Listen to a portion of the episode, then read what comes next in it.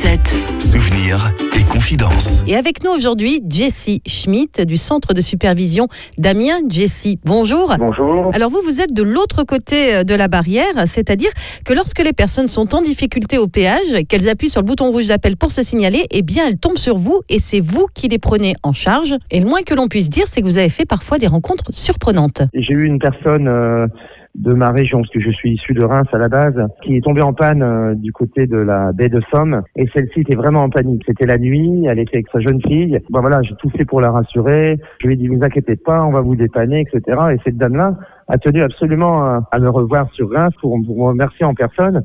Elle a vraiment insisté. J'ai dit non, non, c'était mon métier, c'est normal, on est là pour ça. Je ne sais pas comment elle a fait, comment elle a su mon nom, puisque je ne lui ai pas divulgué.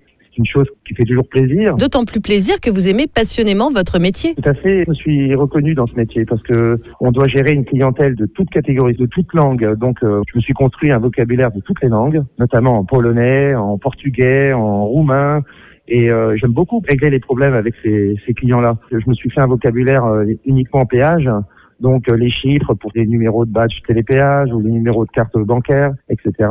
Et ce qui est bien, c'est que les clients s'en retrouvent euh, ravis qu'on fasse l'effort et, et pour le coup, ben, ça rejaillit sur moi. Et vous avez même des touristes parfois très reconnaissants. Quelques clients nous appellent pour nous, nous remercier d'avoir en effet euh, réservé des, des voies T avec un grand T pour euh, pour les touristes, T comme touristes.